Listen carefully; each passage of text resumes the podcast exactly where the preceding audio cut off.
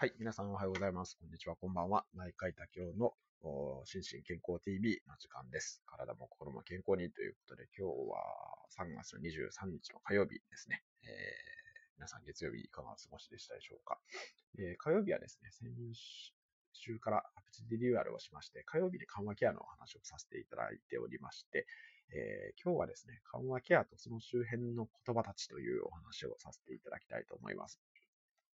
皆さん、多分ですけども、緩和ケアっていう言葉は聞いたことありますかね？どうですかね？緩和ケアという言葉自体は結構浸透してきたんじゃないかなと個人的には思っているというか、そう願いたいんですけれども、ただそうは言ってもですね、どうしても緩和ケアというと、まあ、ネガティブなイメージに捉えられる傾向が非常にまだ強いんじゃないかなというふうに思います。このラジオでも、ちょっと収録はありませんでしたけれども、かなり初期の方に緩和ケアっていうのは決して、え、終末期医療ではないんだよっていうお話をさせていただいて、むしろ今の緩和ケアっていうのは、早期からの緩和ケア、もしくは診断時からの緩和ケアっていうことで、えー、まあ、例えば癌に関する緩和ケアの場合では、癌医療と並行して、癌の治療と緩和のケア、緩和の治療、これが車の両輪みたいな感じで、え関わっていくんだよっていうお話を以前にもさせていただいたことがあります。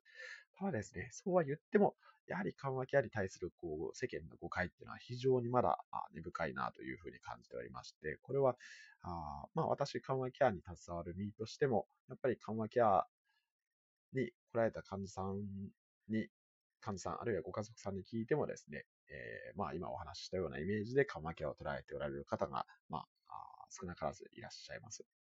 で、えー、実はですね、この緩和ケアの名称の背景、背景というか、あそれに似たような周辺の言葉っていうのは実は結構いっぱいありまして、え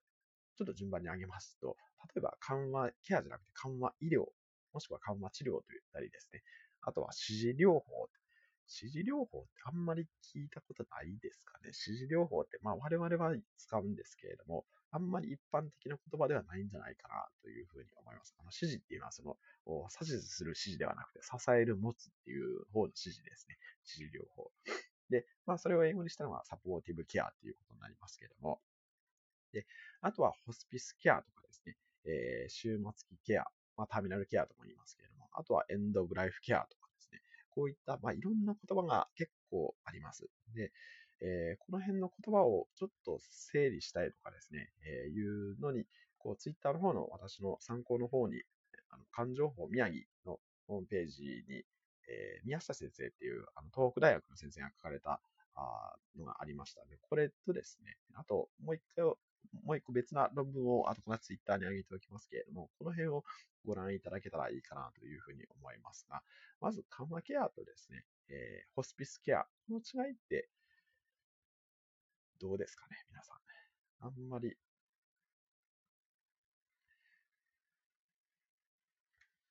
まあこれクラブハウスはちょっと手上げ言わせていただくわけにはいかないんで、あの、また後ほどそのホームページとかをご覧いただけたらというふうに思うんですけれども、まあ緩和ケアっていうのは、まあ緩和ケアの定義のところでも言いましたけれども、まあ今お話したように別にその終末期に限らずですね、えー、癌とかその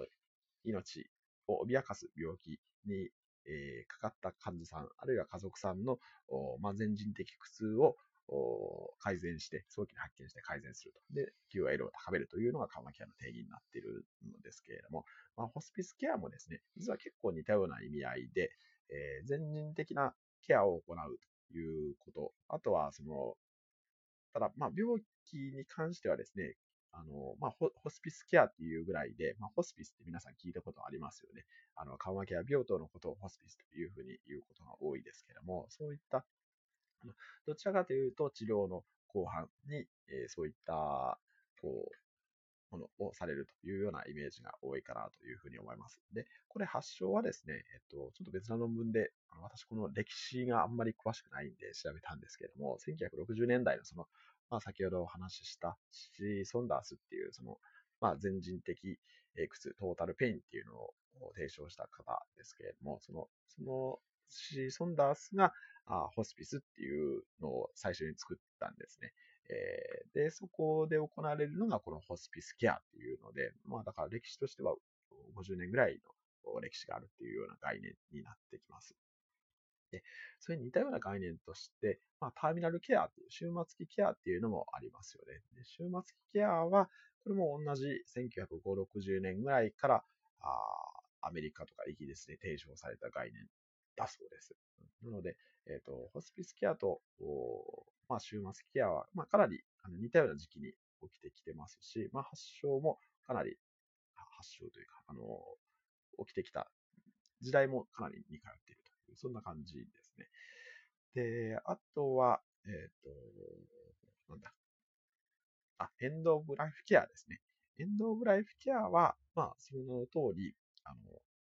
エンドオブライフですので、終末期っていうことになるんですけれども、これとターミナルケアの違いってちょっと難しいかなというふうに思うんですけれども、エンドオブライフケアはかなりこう、意味するところが、まあ、広い場合もあれば、本当の本当に終末期だけを意味する場合もありまして、結構、今日飛んでいただくそのリンクの中でも、かなり、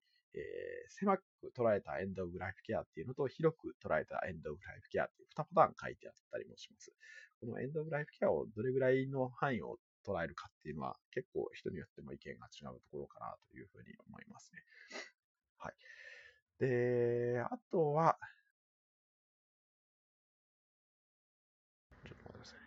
えー、今日一番取り上げたかったのは、この指示療法ですね、サポーティブケアっていうところのこう違いとか、えー、共通点っていうのを取り上げたかったんですけども、このサポーティブケアっていう治療法ですね。これはあんまり一般、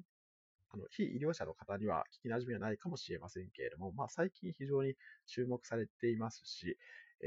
ー、がん領域においては、まあ緩和ケア学会っていうのもあるんですけれども、サポーティブケア学会っていうのもできてきてですね、非常にこう、熱心な、あの、活発な活動をしておられます。で、このサポーティブケアと緩和ケアの違いって何なんだっていうと、正直私もあんまりこうズバッと答えられないっていう部分があります。というのは、まあ、緩和ケアがそのかなり診断時からとか、あ早期から介入することで、えー、実際のその指示療法ですね、例えば、えっ、と、がんの治療をやっていく中で、まあ、いろんな副作用とかも出てきますけれども、それの、それに対応することが、まあ、治療法ではあるんですけれども、それと緩和ケアってかなり似通っている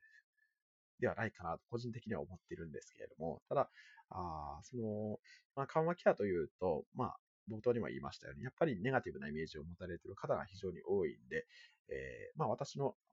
つい先日知ったんですけれども、まあ知り合いの尊敬する緩和ケアの先生の病院でも緩和ケアチームではなく、えサポーティブケアチームというふうに名称を変えて活動するというのをツイッターに挙げられておられた先生もいらっしゃいました。し、え実際私の知り合いの先生の病院もですね、まあ以前からあ指示緩和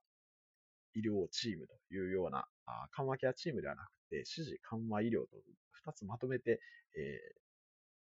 名称をくっつけて、で、その行うチームだということを